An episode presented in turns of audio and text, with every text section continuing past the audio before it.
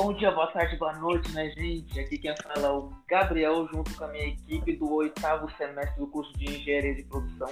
E hoje nós iremos tratar de um assunto nesse podcast sobre sustentabilidade e o impacto do automobilismo global. E para começar, vamos apresentar todos os integrantes dessa conversa.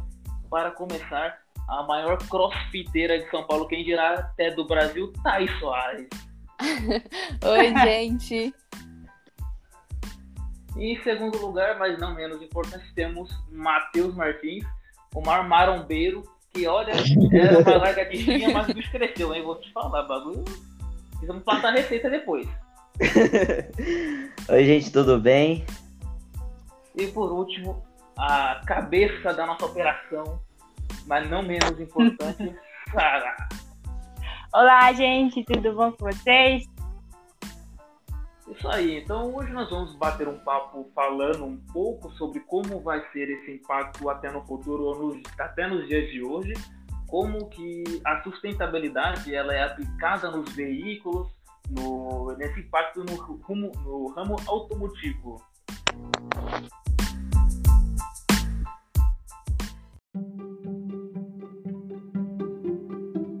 Começar essa conversa partindo do porquê o interesse em falar sobre o tema, temos visto como o apelo né, à sustentabilidade se torna cada vez mais presente, relevante e urgente é, frente à necessidade de inovações e criação de tecnologias nas mais diversas áreas. Isso a fim de garantir que o nosso ecossistema não sucumba né, nas próximas gerações. E o setor automotivo ele vem ganhando destaque nessa frente já temos visto várias montadoras passando a produzir veículos 100% elétricos e gerando uma verdadeira revolução na indústria automotiva. E falando principalmente de países desenvolvidos, né? É, e isso vem trazendo um grande avanço nesse sentido. E o ponto importante de destacar é como o Brasil está nessa corrida. É, acho que algo que ilustra bem essa questão foi o anúncio da Ford, né, no, no, início deste ano, de que estava encerrando suas produções no país. E as justificativas foram desde ah, um ambiente econômico desfavorável, até pressões mesmo adicional pela, causadas aí pela pandemia. É, e aí a gente sabe que parte disso pode ser verdade, mas também é, sabemos que a montadora vem há algum tempo tendo suas produções migradas para carros elétricos. E mais recentemente é, anunciaram que a sua linha será de veículos 100% elétricos em toda a Europa, isso até 2030, né? Então a gente está falando, portanto, daqui nove anos. Isso é, mostra como eles estão comprometidos com, com as metas e acordos de redução de emissões de gases poluentes. E isso acaba trazendo essa reflexão, né, de como o Brasil se posiciona nesse cenário, né? E como isso realmente impacta e já está sendo sentido, né, por aqui. Então, é, esse bate-papo é mais para a gente trazer essa, essa reflexão e começar a pensar a respeito. E se a gente for ver, muitos países já proclamaram que algumas montadoras só irão produzir carros elétricos daqui a algum tempo. E no Brasil, pelo menos, isso não tem um prazo determinado por enquanto. Apesar que o crescimento desse ramo automobilístico, do ramo elétrico, já vem crescendo bastante aqui no Brasil. Normalmente, se você vai em uma determinada região, algum shopping, você vê esses centros de carregamento que estão disponíveis para as pessoas irem às compras, irem ao mercado e deixarem o veículo carregando. É claro que... que como o preço desses veículos ainda não é muito acessível para a nossa população, já que é uma coisa que está vindo por agora, é uma coisa consideravelmente nova que está sendo desenvolvida, então o preço acaba sendo um pouco superior comparado em outros países. Tanto pela questão dos impostos, tanto pela questão da importação, da fabricação e das poucas localidades que é possível carregar o seu veículo. É claro que, dependendo da adaptação, dá até para carregar em casa, né? Mas no Brasil isso vem evoluindo aos poucos e que nem o existe até aqui no Brasil algum exemplo que poderíamos citar dessa evolução elétrica? Aquele, aquele tipo de ônibus, né, gente? Como é que chama aqueles ônibus? É, é... Os ônibus elétricos? É, tem, tem um carro, Sato. O, o Prius, ele é híbrido. Já é um passo no caminho. Tem um da Lifan, que eu esqueci o da Lifan, olha. Da, da Nissan também.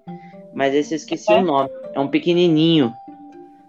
É, então, mas... tem o alguns carros híbridos, como o Corolla, é um carro que é Sim. popular aqui no Brasil, que já tem uma versão híbrida, né?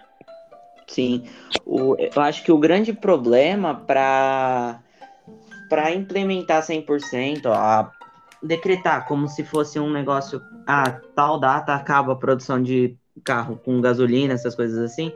Porque, por exemplo, quem tem um carro movido a energia elétrica é, necessitaria de um, de um posto de abastecimento rápido, por exemplo, para fazer uma viagem. Porque, por exemplo, por mais que eles tenham aquela adaptação para carregar na própria tomada de casa, essas coisas assim, demora muito. E uma pessoa que está em uma viagem, por exemplo, se a bateria tá para acabar, ela vai ter que se hospedar em algum lugar para conseguir recarregar o carro e, e continuar. Não é, não é tão fácil de recarregar, reabastecer o carro como um de gasolina, né? Então, é que uh, alguns carros elétricos que estão sendo lançados, eles possuem um sistema interessante. À medida que eles forem andando pela rua, a força que eles geram, a impulsão que eles geram com a velocidade pega pela via, eles acabam reabastecendo a bateria. Ou seja, com a rotação do motor elétrico, é, de certa forma, quando você está numa estrada, por exemplo, essa própria força de tração entre a roda e o asfalto vai gerando energia e recarregando a bateria. É claro que isso também não dá uma autonomia muito grande. E se for Mas... comparar em carregar o carro em casa, o preço da conta de luz ficaria exorbitante, né?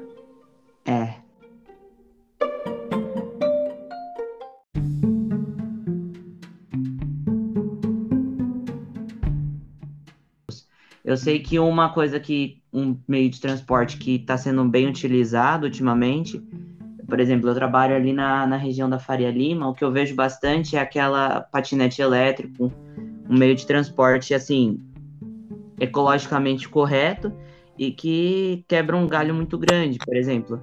Se eu for fazer uma caminhada do metrô até o meu serviço, é coisa de meia hora. E com patinete eu faço em coisa de cinco minutos. Lógico, né? É, tem um custo em cima disso, mas é uma coisa que ajuda bastante. Acho que um, um meio que eles poderiam pensar é meio que colocar, não sei, um sistema de, de abastecimento de, com energia solar no carro, por exemplo. Tá andando além desse sistema que você falou, enquanto ele anda, ele vai captando luz do sol e carregando a própria bateria. Eu acho que também seria uma, um meio viável de implementar nos carros para que fosse cada vez menos necessário você parar para abastecer ou algo do tipo. Uhum. É, e aproveitar, né, que o Brasil é um país tropical, né, tem sol a maior parte do tempo, seria realmente uma Sim. Lógico que com isso também, quanto menos a necessidade de você abastecer um posto de gasolina, você perde um pouco de emprego dos frentistas, né?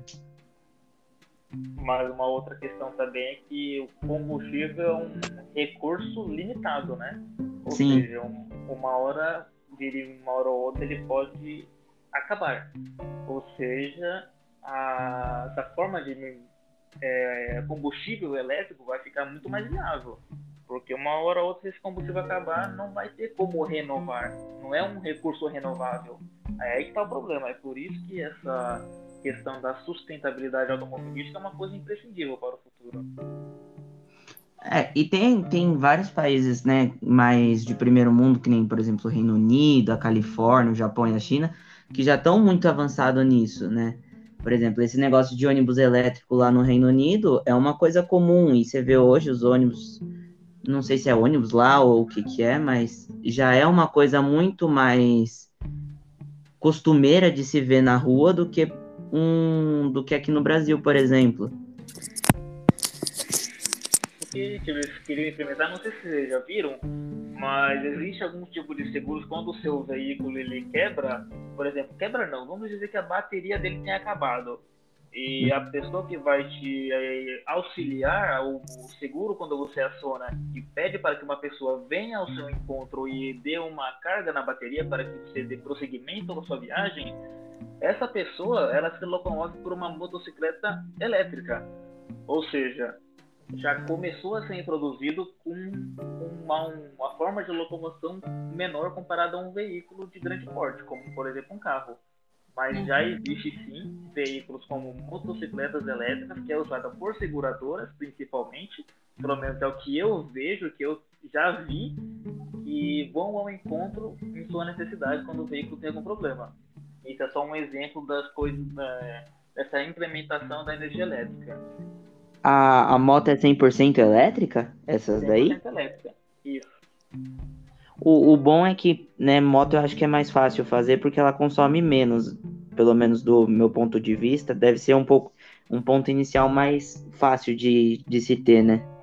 Exatamente, ela é mais leve, né? Então os componentes leve, são é. menores, não tem muita. não necessita tanta mão de obra para realizar a construção de uma motocicleta, então teoricamente ela acaba sendo mais barata do que um carro completo porque de certa forma um dos problemas aqui no Brasil é a questão do real não ser tão valorizado comparado a outras moedas. Então, como o dólar atualmente já passa da casa dos 5, se a gente quiser importar algum veículo elétrico para cá, ele vai sair aqui no Brasil por um preço absurdo. Não, não, não, não é viável trazer nada de fora.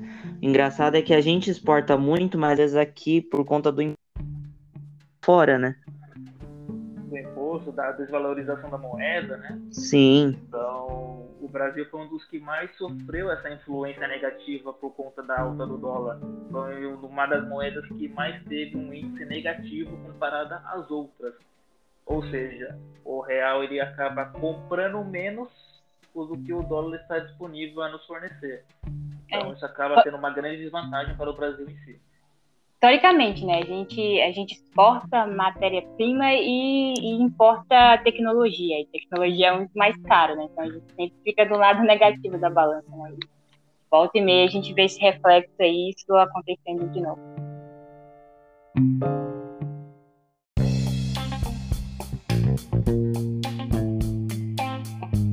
É, eu quero falar um pouco sobre o cenário atual do Brasil em relação a esses veículos elétricos, né? Eu trouxe aqui alguns dados. É, atualmente a gente tem 40 mil veículos elétricos no país circulando, né?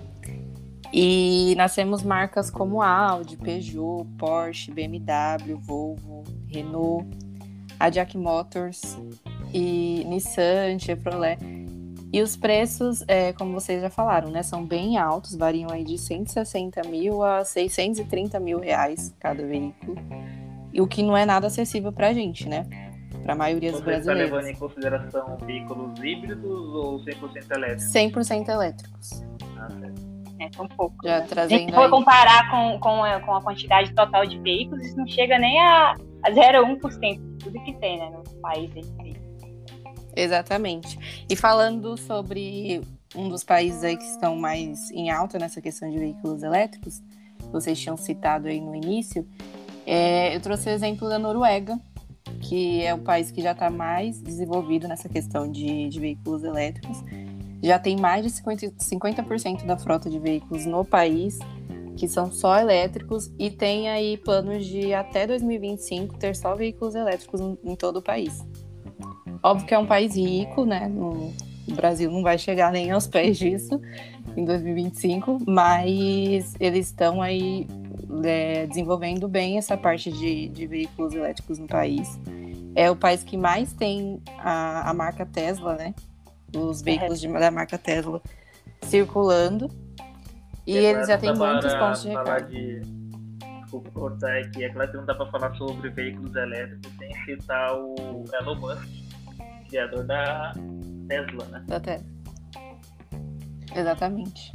Mas é aquele negócio, né, Thaís? Como você disse, o preço de um, de um carro 100% elétrico aqui no Brasil acaba tornando algo inviável.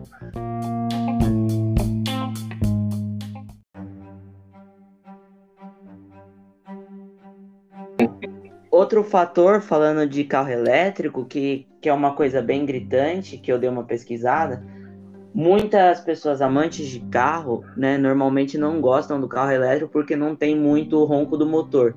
Por mais que a largada seja instantânea, por não ter o seja, né, a largada instantânea, você não tem o ronco do motor. Muita gente gosta disso. E tem ó, alguns carros elétricos já tem uma simulação para você sentir como se tivesse o ronco do motor ligado. Eu achei isso muito interessante porque é para deixar o amante de carro ainda mais propenso a, a ir para esse meio sustentável, né?